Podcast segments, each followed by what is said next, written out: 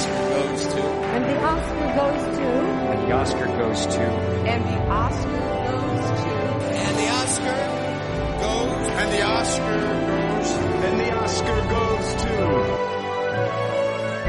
Hola a todos y bienvenidos un día más a Críticas. Volvemos un año más con nuestro análisis y nuestra quiniela de las principales categorías de los premios Oscar. Comenzamos con la categoría de Mejor Actriz de Reparto. Y las nominadas son Angela Bassett por Black Panther, Jamie Lee Curtis por Toda la vez en todas partes, Kerry Condon por Almas en pena de Inisherin, Hong Chao por La ballena y Stephanie Su por Toda la vez en todas partes. Yo, aquí, sinceramente, no tengo una favorita clara. O sea, tengo mi corazón mm, muy dividido. Empezando por Angela Bassett. Angela Bassett, para mí, tiene una escena que vale oro en Black Panther, que es precisamente la escena en la que se enfrenta como que es la, la guardaespaldas de su hija y que la quita del puesto y todo. Para mí esa escena vale oro. Ese es un Oscar clip, pero de los importantes. Pero yo, sinceramente, aparte de eso, la película Primero que tiene un papel muy protagonista, que la han puesto de reparto porque la han puesto de reparto. Pero si la, pusen, la ponen como actriz principal, cuela igual de bien. Es que para mí muchas veces digo, es que no es actriz de reparto, es que tiene más texto casi que, que la que el productor considera que es principal. Y luego, aparte de esa escena, Ángela está muy bien, pero no extraordinaria, como para un Oscar. Esa escena en la que yo digo, ese Oscar clip es para un Oscar.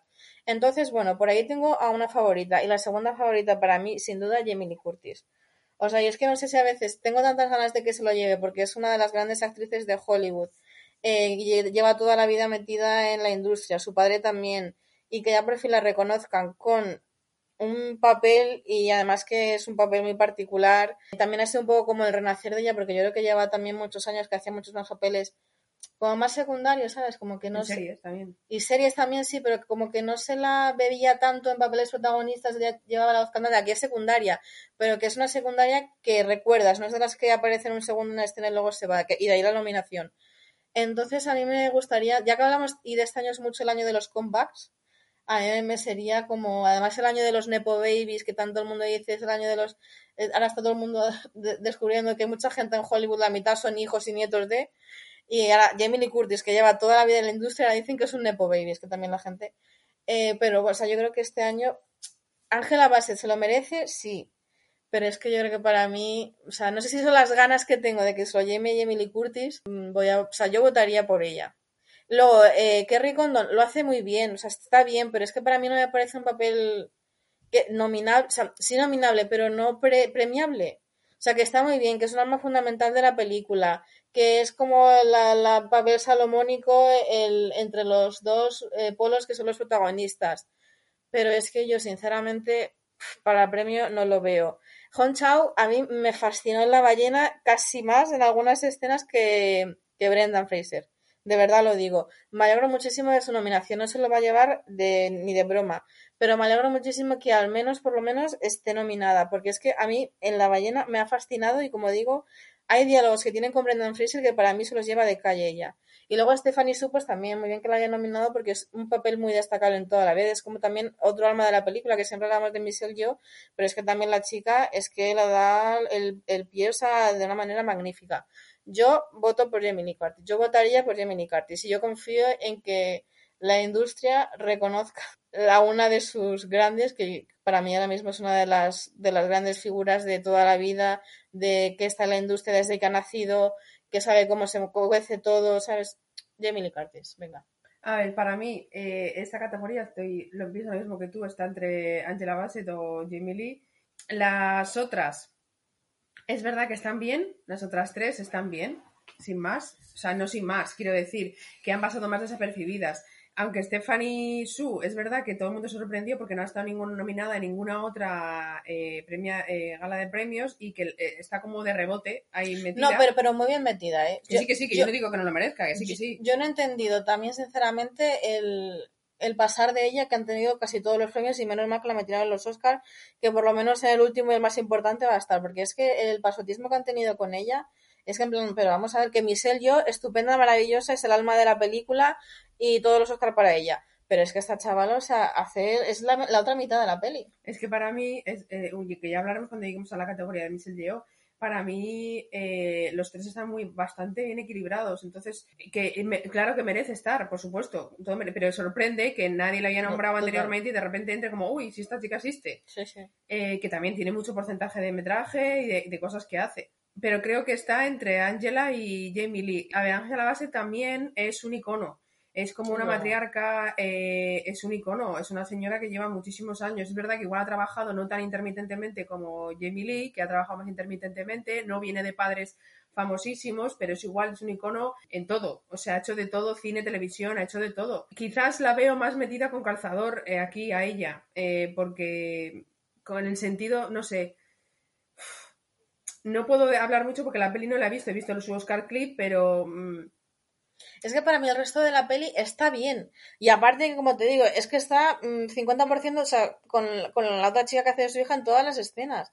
O sea, es que para mí, yo tengo mis dudas de, en de ya no hablando de los Oscars, ¿no? Pero yo, si me dices qué clase de actriz, en qué categoría la meterías, es que yo de plano la metería mucho, o sea, más me, me, me cuadra más en un papel de actriz principal que más de secundaria. Que vale que a lo mejor la trama principal no va con ella y todo, pero es que está metida en todo. Y es que el resto de la película está bien, en algunos puntos me parece quizá demasiado intensa.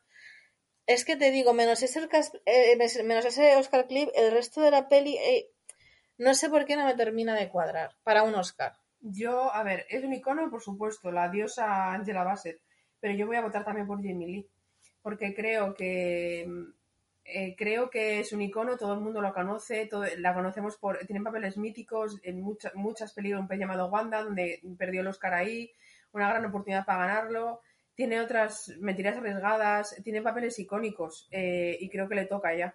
Y hace un papel en esta película muy, mm, no, obviamente, es secundario, pero tiene su...